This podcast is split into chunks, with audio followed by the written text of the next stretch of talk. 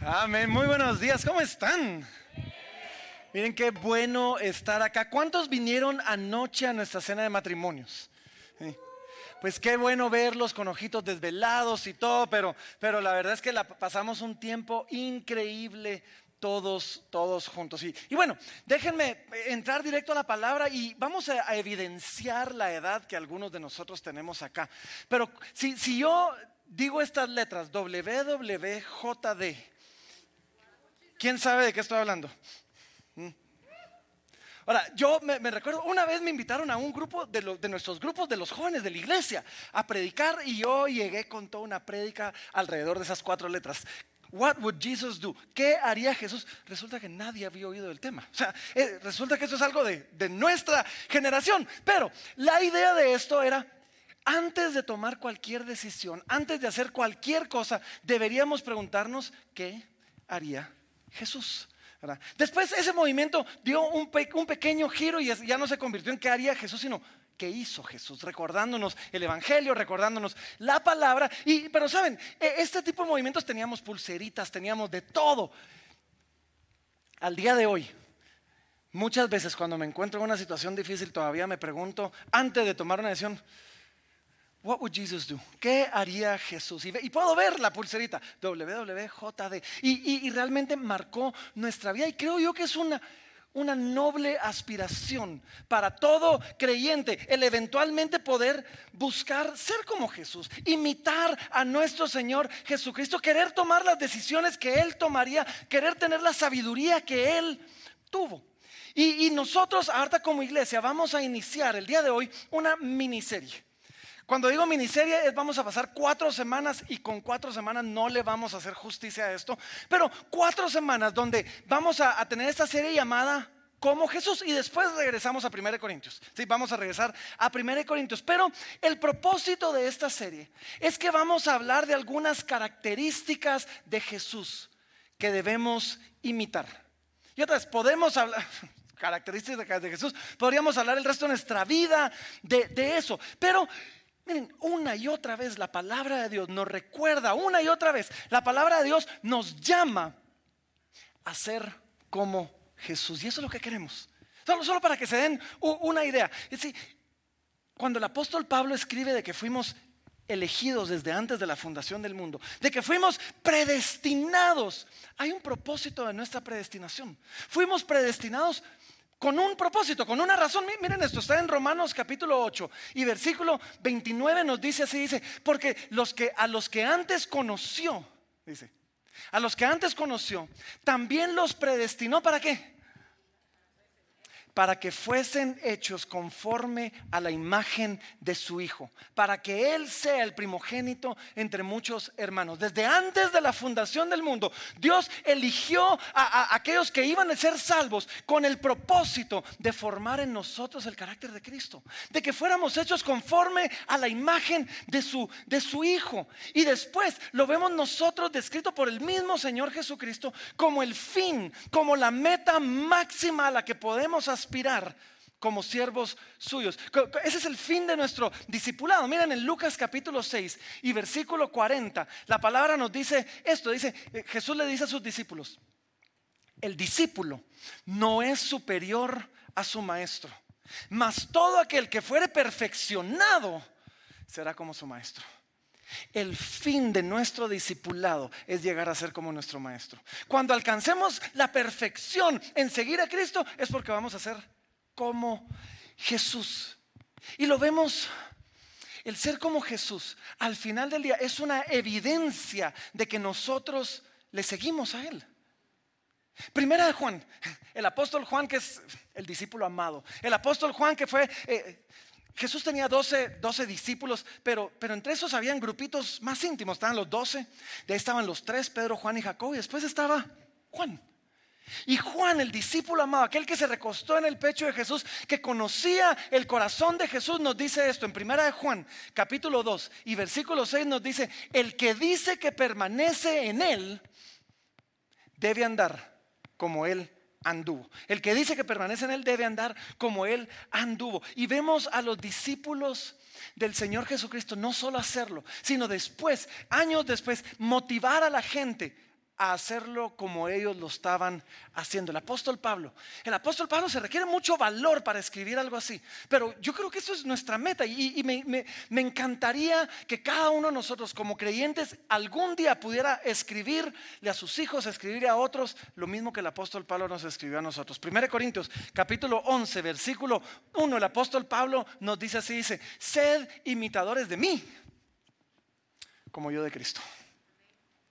Así que durante cuatro semanas, hoy y otras tres, vamos a pasar estudiando algunas características, quizás atributos, quizás atributos de Jesús, descritas ya sea o por él mismo o narradas en algún texto de las escrituras o implícitas en lo que nosotros leemos acerca de ese llamado a ser como Jesús. Y solo para, darles algunos términos teológicos y que sientan que aprendieron algo el día de hoy, ah, cuando hablamos de atributos, hay dos tipos de atributos de, de Dios. Tenemos lo que se llaman los atributos comunicables y los atributos incomunicables. Ahora, vamos a estar estudiando los atributos comunicables porque hay atributos de Dios con los que no nos podemos identificar. Esos son los incomunicables. Nunca vamos a ser soberanos como Dios.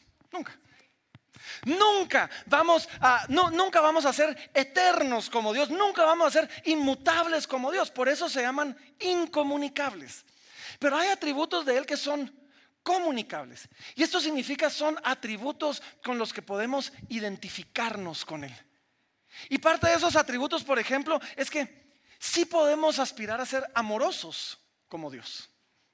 Sí podemos aspirar a ser sabios como Dios. Sí podemos aspirar a ser misericordiosos como Dios. Así que entre lo que vemos narrado explícitamente, en algunos casos, cosas que Jesús específicamente digan, hey, dijo, hey, sean como yo, o cosas que vemos entre el texto, vamos a pasar estas semanas estudiando y aprendiendo a, a ver aquellas cosas con las que nos podemos identificar en Cristo y que estamos llamados a ser como él. Y hoy, miren, hoy vamos a ver una historia, una historia simpática. Y de hecho es la única historia, la, única narración que tenemos de los días de Jesús en su infancia. ¿No? Porque la mayoría de evangelios nos narran su nacimiento y después se van a Jesús 29, 30 años para adelante. Pero solo el, solo el apóstol Lucas, solo, solo, perdón, solo el evangelista Lucas nos narra a nosotros un acontecimiento de la vida de Jesús cuando él tenía 12 años. Y vamos a ver en este acontecimiento algo que Jesús le dice a sus padres. Algo bien puntual que Jesús le dice a sus padres que creo yo que nosotros estamos llamados a imitar. Y como bono, como bono, yo sé que, solo déjeme hacer un paréntesis. El 17 de junio se les olvida a todo el mundo. ¿sí? Es el día de papá. Ya Rogelio las exhortó a todas las, mujeres, no vale pelearse esta semana, sabemos que solo se quieren ahorrar el regalo, lo entendemos, pero, pero no, vale, no vale eso esta semana.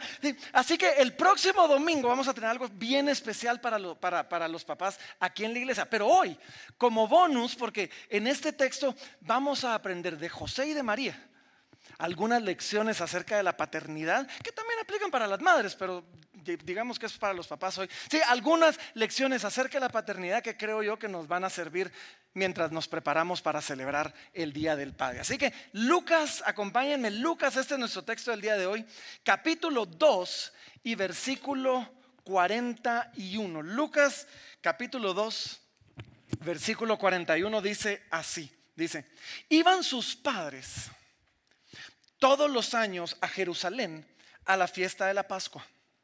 Y cuando tuvo 12 años, subieron a Jerusalén conforme a la costumbre de la fiesta. Al regresar ellos, acabada la fiesta, se quedó el niño Jesús en Jerusalén, sin que lo supiesen José y su madre.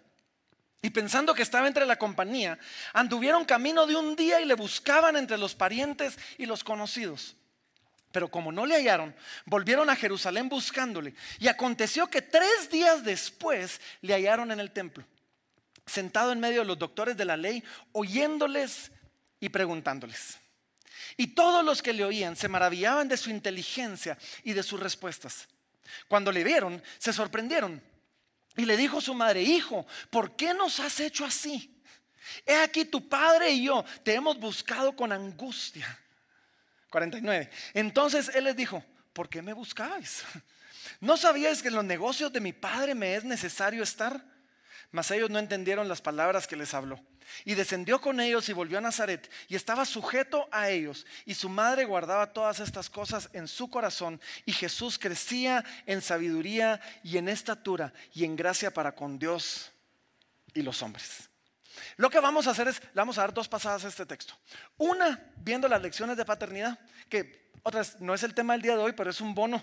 Es más, me salió más largo el bono que el tema del día de hoy, pero no se preocupen. y después le vamos a dar una segunda pasada viendo y hablando qué significa eso de estar en los negocios de mi padre. Así que, primero que debemos aprender, lección número uno acerca de paternidad, todos los padres pónganme atención, es esto. Número uno, no descuidemos nuestra participación en las cosas espirituales. Se nos dice aquí que ellos subían todos los años a Jerusalén a celebrar la fiesta, la, fiesta de la Pascua. Hey, miren, congregarse es en parte una costumbre. Lo era para Jesús.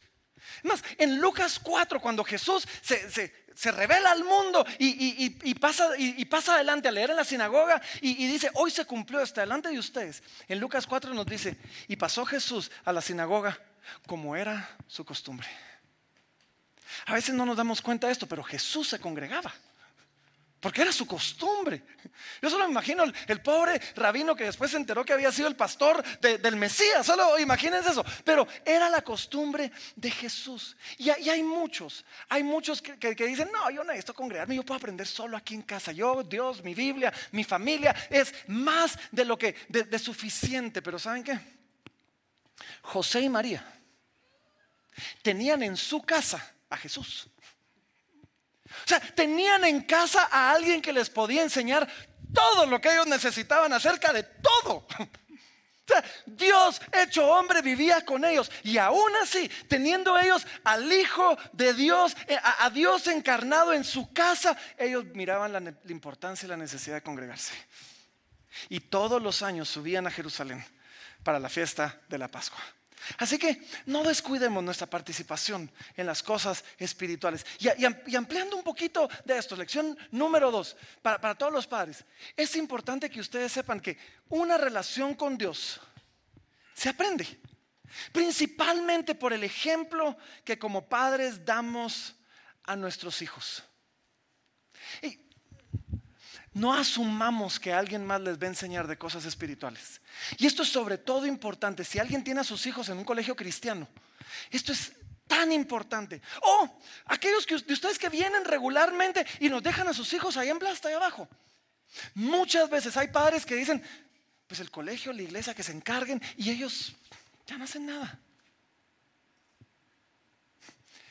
El colegio cristiano, si ustedes van a uno, o la escuela dominical de la iglesia, cumplen la función de ayudarlos en la formación de sus hijos, no reemplazarlos en la formación de sus hijos.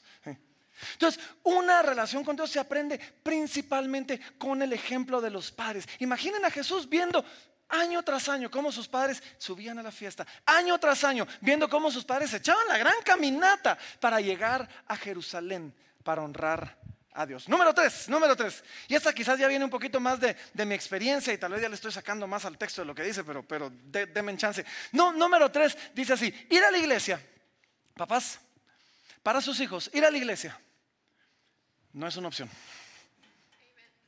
Ir a la iglesia, no. Yo he visto a demasiados padres asumir que sus hijos tienen la madurez para entender cosas espirituales y decidir por ellos mismos qué y cómo quieren servir al Señor. Aquellos padres que no le están enseñando cosas del Señor a sus hijos, le están enseñando mucho acerca del Señor a sus hijos. Les están enseñando a sus hijos que no vale la pena, que no es una prioridad y que no es algo que debemos comunicar. Yo, o sea, José y María subían y Jesús iba con ellos, punto. Yo me recuerdo cuando yo crecí, a mí mis papás me iban a la iglesia, nunca me preguntaron si quería ir. Ni ya, ya aún de adulto, ya listo para casarme, ya. Si vivís en mi casa, vas a la iglesia y vamos. Yo, no, yo nunca supe que tenía una opción y nunca me la dieron. Y yo creo que de verdad, como padres, bien haríamos de enseñar a nuestros hijos que mientras vivan en nuestra casa, no tienen una opción. Número cuatro, número cuatro. En el versículo 42 nos dice que esto pasó cuando Jesús tenía 12 años. Y aquí va la lección número cuatro. Y la lección número cuatro es esta. Comencemos temprano. Ahora, como aquí no se admiten personas perfectas, déjenme confesar algo. Yo me declaro culpable de no ser muy bueno en la número cuatro. Porque todos los que tienen hijos pequeños saben el caos que es tratar de sentar a los hijos para tener una devocional familiar. Y si no saben, les voy a contar. Cuando yo, el primer devocional que tuvimos, me recuerdo, estaba más chiquitos, fue el último por un buen tiempo. Estoy corrigiendo eso, estoy corrigiendo eso, les prometo. Pero fue el último por un buen tiempo porque nos sentamos y yo estaba listo para abrir la palabra de Dios con mis hijos y de repente Mateo estaba de cabeza y cuando estaba de cabeza se resbalaba y le caía con los pies encima a una de sus hermanas. Entonces la hermana lloraba y el otro le pegaba a la otra hermana y uno quería contar chistes y uno se tiraba flatulencias por ahí. Eh, ¿Saben de qué se trató nuestro tiempo devocional? O sea, ya bien amoroso el padre, así como que hay un tiempo para todo, hay un tiempo para callarse y escuchar a su padre. O sea, no fue muy buen, exitoso mi devocional. Entonces, no he sido muy bueno en eso, lo estoy corrigiendo, pero, pero, pero, padres, padres, padres, padres. Hay un riesgo de asumir que quizás están demasiado tempranos, para, demasiado chiquitos para entender. Entienden más de lo que creemos. Y aun cuando no entiendan mucho, el escucharlo continuamente, el escucharlo constantemente, va a dejar en ellos mucho más de lo que nosotros asumimos. Y además, no solo los instruyamos desde pequeños, permitámosles que se rodeen de aquellos que los pueden instruir también desde pequeños. Jesús estaba rodeado ahí de los maestros y de los doctores de la ley. Número 5, número 5. Y esta es mi, quizás mi lección favorita para el día de hoy. Se vale perder a nuestros hijos.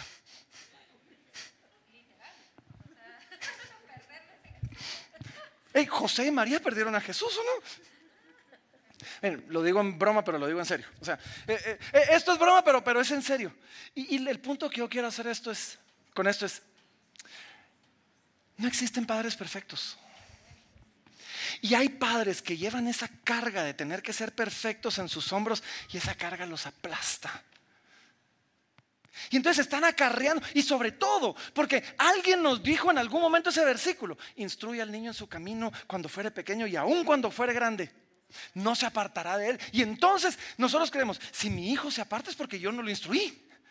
Y llevamos esa, esa carga. Y, y yo lo que quiero decirles hoy es, no nos martiricemos por aquellos errores que hemos cometido. Esforcémonos por hacerlo bien. Esforcémonos por corregir errores. Arrepintámonos donde nos hemos equivocado. Ahora, se vale perder a nuestros hijos. Lo que no se vale es dejarlos perdidos. O sea, no se vale decir, ay, se perdió. hay que regresar por ellos. Sí, hay que, hay que regresar por ellos. Sí. Ahora, sí, hay cierta responsabilidad sobre nosotros como padres sobre cómo terminan nuestros hijos, sí. Pero al final del día, Dios tiene un trato personal con cada persona. Y nuestros hijos al final del día van a ser responsables de las decisiones que tomen en su caminar con Dios. Número 6. les dije, me salió muy largo esta parte, pero, pero es que está chilero, ¿no? Número, número 6, miren, dice, corrijamos, pero escuchemos. Versículo 48, llega María y, le, dice, y le dijo su madre, hijo, ¿por qué nos hiciste esto? Estábamos angustiados. Pero lo que me encanta es que en el versículo 49 dice, y entonces Jesús le dijo, ¿y a dónde voy con este punto? Hay padres que no corrijan, que no corrigen, y eso no es bueno. Salomón escribió diciendo que el que detiene el castigo a su hijo aborrece. Pero, pero, pero, pero, a veces, y también me declaro culpable de esto muchas veces, a veces corregimos sin haber escuchado. Carol siempre me regaña, porque siempre hay un hijo que es el culpable de todo, ¿no? Y entonces muchas veces Carol me dice, mira, es que entraste y ni preguntaste ni averiguaste qué pasó y le cayó a Mateo. Dice, y los demás son bien fregados también. O sea, corrijamos, pero escuchemos. Y número siete, y con esta termino mi paréntesis, porque era, era, un bonus. Cualquier instrucción está sujeta a la instrucción de Dios. Cualquier instrucción, cualquier filosofía familiar, cualquier dirección que como padres queramos darles a nuestros hijos, se sujeta a la instrucción de Dios. La palabra de Dios va primero. Cuando María llega y le dice, Jesús, ¿por qué hiciste? O sea, y Jesús, le dice, ¿por qué me buscaban? Yo ahí le hubiera agarrado el pelo, pues a mi hijo. Pero, pero, Jesús le dice, ¿no sabías que en los negocios de mi padre me era necesario estar? Como quien dice, ustedes tienen una idea de lo que yo debo hacer, pero Dios tiene otra y esa va antes.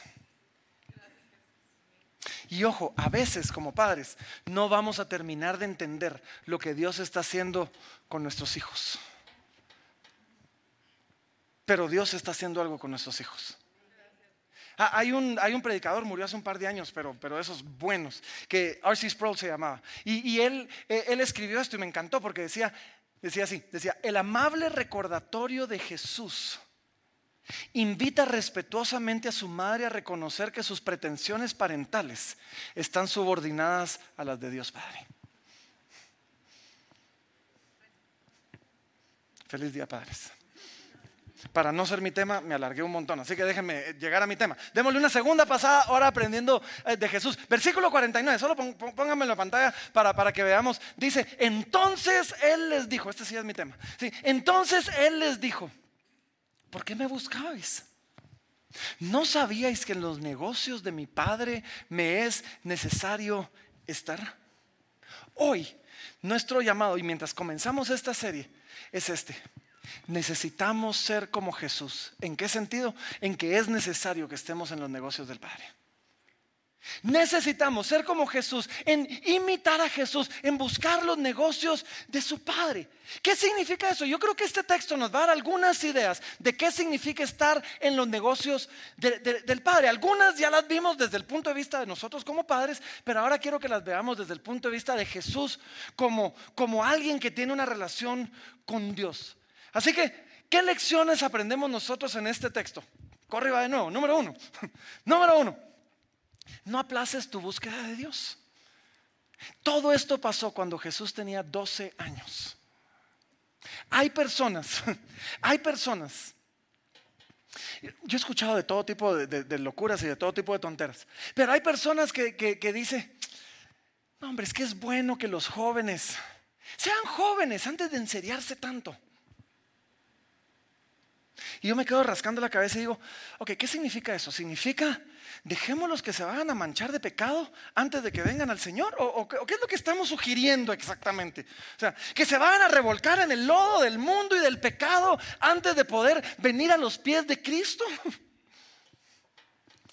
O sea, demasiadas personas deciden de que están muy jóvenes y quieren jugar un poquito con, con fuego antes. Y demasiados se queman y ya no regresan. Comencemos temprano. Me encantan, me encantan. Cuando tenemos bautizos, me, me encantan los testimonios del no testimonio. ¿Saben cuál es el testimonio del no testimonio? Porque hay, veces que oímos el testimonio de aquel que dice, es que yo me perdí en el mundo y estaba en las drogas y, las mujeres y, lo perdí todo y terminé en la calle y Dios me rescató y todos... ¡ah! Y, ¿saben qué es lo que pasa? A veces aquellos que crecieron en la iglesia dicen, Ana, yo no tengo un testimonio así. Mi testimonio es conocer al Señor desde chiquito.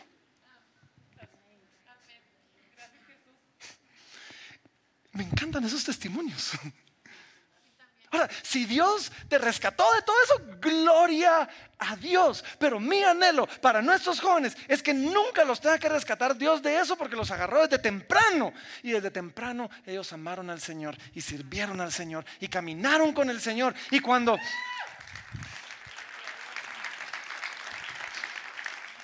Y cuando llegó el momento de dar su testimonio, su testimonio es Pues no, no tengo mucho testimonio. No aplaces tu búsqueda de Dios. Hay gente que dice, es que cuando tenga tal o tal edad, voy a buscar más de Dios, voy a servir a Dios. Y, el problema es que esa, esa, barra se va alejando. cuando me gradúe del colegio voy a servir a Dios porque ahora estoy muy ocupado.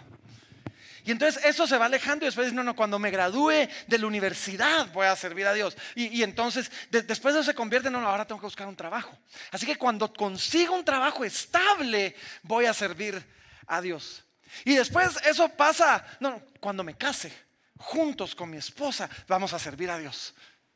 Cuando tengamos hijos, ahí sí vamos a servir a Dios porque hay que educarlos, hay que educarlos bien. No, no, no, ¿saben qué? Cuando me retire, entonces voy a servir a Dios. ¿Saben cuál es la exhortación de la palabra? En Hebreos nos exhorta diciendo, dice, antes exhortados los unos a los otros cada día, entre tanto que se dice hoy. No aplacemos nuestra búsqueda de Dios. ¿Cuándo es el tiempo para que tú comiences a caminar con Dios? Hoy. Hay una razón por la que los apóstoles en algún momento predicaron, arrepiéntanse mientras fuera tiempo. Porque va a llegar un tiempo donde o estamos tan embarrados que va a ser más difícil, no imposible, porque Dios saca a cualquiera de cualquier lugar. O quizás juguemos con el fuego y nos quememos. Ya nuestro corazón esté tan lejos que no quiera regresar. ¿Qué significa estar en los negocios del Padre? Es buscar a Dios hoy. Es no aplazar nuestra búsqueda de Dios. Es, es realmente comenzar, jóvenes, comenzar desde temprano. Número dos, número dos. ¿Qué significa estar en los negocios del Padre? Es poner la voluntad de mi Padre Celestial antes que cualquier otra cosa. Ahora, esto suena lógico, por supuesto, por supuesto, Dios va primero. Y suena intuitivo, pero es bien difícil. Porque en nuestra vida van a haber muchas cosas que quieren competir por nuestra atención, por nuestro corazón, por nuestros afectos. Y van a haber cosas que le van a ganar a Dios. ¿Saben cómo se llaman esas cosas? Ídolos. Y el corazón del ser humano es una fábrica de ídolos. Pero al final del día, Jesús prefirió meterse en problemas con sus padres terrenales, pero buscar los negocios de su Padre Celestial. Jesús decidió poner antes la voluntad de su Padre que la voluntad de su Padre. De su padre con P mayúscula que de su padre con P minúscula.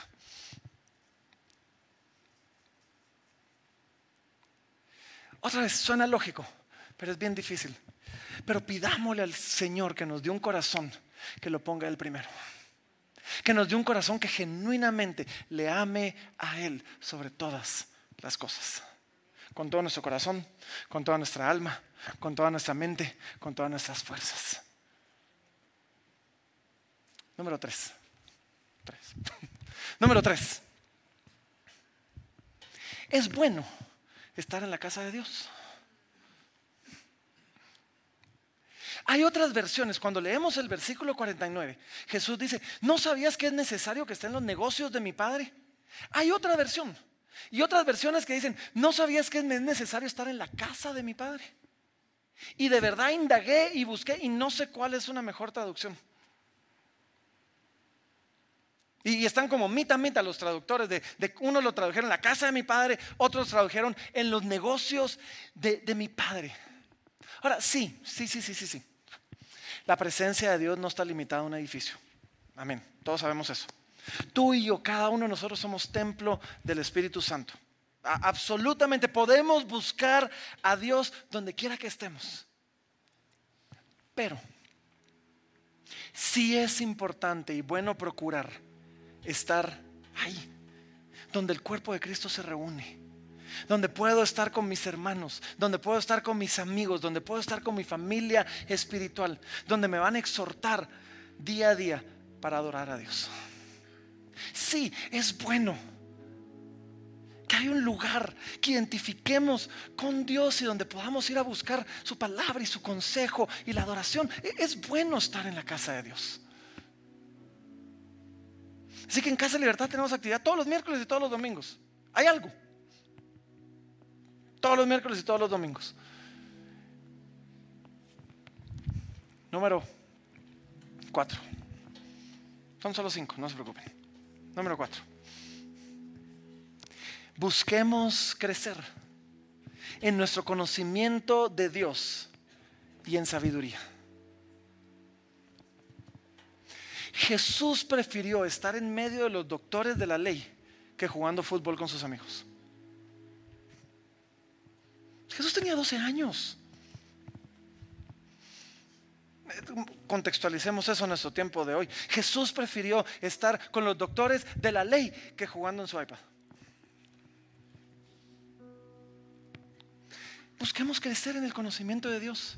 Y saben, esto no significa que el entretenimiento, la diversión no tengan un lugar.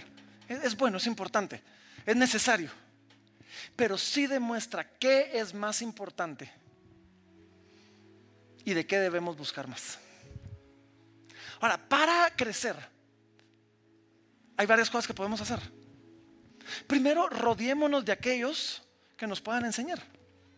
Jesús se rodeó de los maestros de la ley, de los doctores de la ley. Para crecer, escuchemos. ¿Saben qué es lo a, a, veces me es difícil a mí. Ustedes saben, Casa Libertad pertenece a una red de iglesias llamada X29 y el Señor me ha dado el privilegio de ser el director para América Latina. Entonces, por eso es que me toca viajar y, voy y vengo y los he tratado de mantener al tanto de lo que el Señor me permite. Pero es bien difícil ir y siempre ser el que, el que habla. Porque uno aprende poco cuando es uno el que habla. Es bueno tener momentos de sentarse a escuchar, aunque sean en portugués todas las prédicas. Para aprender nos rodeamos de los que conocen más. Para aprender, escuchamos, pero para aprender preguntamos. Hay tanta sabiduría en el que tiene una respuesta buena como el que tiene una pregunta buena. Y la gente más inteligente que yo conozco hace las mejores preguntas. Hace las mejores preguntas. Ahora, como, como maestro, Jesús tenía la autoridad para preguntar, pero como alumno, Jesús tuvo la humildad de preguntar. Así que aprendamos. Aprendamos escuchando, aprendamos preguntando y después respondamos, discutamos. Dice que la gente se maravillaba de sus respuestas, nos dice el versículo 47. No solo aprendamos en silencio. No solo preguntemos y después quedémonos callados con la respuesta. No hay nada, pues por lo menos para mí, no sé si así es para todos los maestros, para mí no hay nada más estimulante que un debate teológico con alguien. Que discutir, que compartir, que, tener a alguien que diga, espérame, no entiendo, espérame, no estoy de acuerdo. ¿Y, qué opinas de esto? Y uno así como que, caramba, esa no la había visto. Y no hay nada mejor que eso. Y, y son conversaciones donde crece el maestro y crece el alumno. Así que busquemos crecer. Busquemos rodearnos de personas que nos van a enseñar la palabra. Y a ellos escuchémoslos, a ellos preguntémosles, discutamos con ellos. Pero sea como sea, crezcamos. ¿Qué significa estar en los negocios del Padre y crecer? Y número cinco, última. Jesús estaba sujeto a autoridad. Estamos hablando de, Dios hecho hombre. Estamos hablando del Hijo de Dios. Y en el versículo 51 nos dice que después de que su mamá lo regañó y después de que él le dijo, hey, los negocios de mi padre, dice que él regresó con ellos y se sujetó a ellos. Si Jesús se sujetó a alguien, nos enseña que todos debemos estar bajo autoridad. Todos. No hay nadie que esté tan, pero tan, tan arriba en, la gráfica eh, eh, organizacional que, que no le rinda cuentas a nadie. El problema que tenemos hoy en día Es que demasiados quieren ser líderes, pero pocos quieren ser seguidores.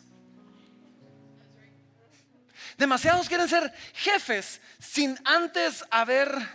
Demasiados quieren estar en una posición de autoridad sin antes haber estado sujetos a autoridad y honrando esa autoridad.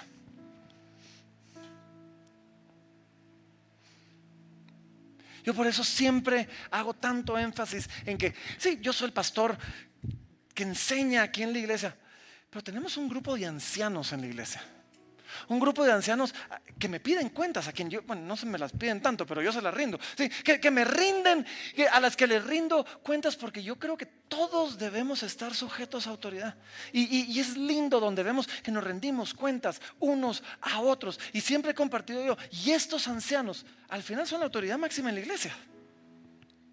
Aún con la autoridad de decir, Francisco, creemos que ya no es tu tiempo y tu momento. ¿Qué significa estar en los negocios del Padre? Solo resumámoslo así rápidamente. Significa no aplazar nuestra búsqueda de Dios, comenzar temprano. Significa para nosotros poner la voluntad de nuestro Padre Celestial antes que cualquier otra cosa. Significa estar en la casa de Dios, buscando la presencia de Dios. Significa crecer y buscar crecer continuamente y significa aprender a estar sujetos a autoridad. ¿Queremos ser como Jesús? Estemos en los negocios del Padre. Y termina este texto diciendo, diciendo así, déjenme terminar con esto. Y Jesús crecía en sabiduría y en estatura y en gracia para con Dios y los hombres. Ahora, de un punto de vista teológico, este texto es complejo. Jesús crecía en sabiduría, Dios crecía en sabiduría. Solo recordemos que Jesús es 100% Dios, pero 100% hombre. Y como hombre, su divinidad se fue manifestando progresivamente mientras su capacidad humana podía soportarla. Entonces, a medida que su capacidad humana fue creciendo, también lo fueron las manifestaciones de su divinidad y sus dones. Ahora, todos, a medida en que crecemos físicamente, emocionalmente, en que maduramos, debemos crecer en sabiduría. Ya se los he dicho muchas veces. Si no estamos creciendo, estamos retrocediendo. Nuestro caminar espiritual es como el niño que va en las gradas eléctricas del centro comercial al revés. Si se queda parado, retrocede. Entonces, eh, en la medida en que sigamos creciendo, aunque sea en edad, si ya no vamos a crecer en tamaño.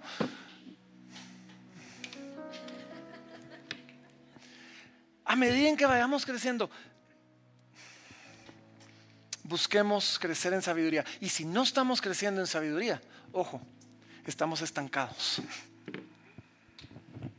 Y a medida en que vayamos creciendo en sabiduría, vamos a ir creciendo en gracia para con Dios y gracia y favor para con los hombres. Así que seamos como Jesús, siempre creciendo, siempre aprendiendo, siempre con las prioridades correctas, siempre en la casa y en los negocios de Dios. Puestos los ojos, dice el autor de Hebreos, puestos los ojos en Jesús, el autor y el consumador de la fe. Así que bienvenidos a nuestra nueva serie Como Jesús, cuatro semanas, donde vamos a ver cómo ser como Jesús. Y hoy Hoy los, los invito ahí, pongamos los ojos en Él, hagámoslo a Él el centro y pidámosle al Señor que nos permita crecer para ser como Él.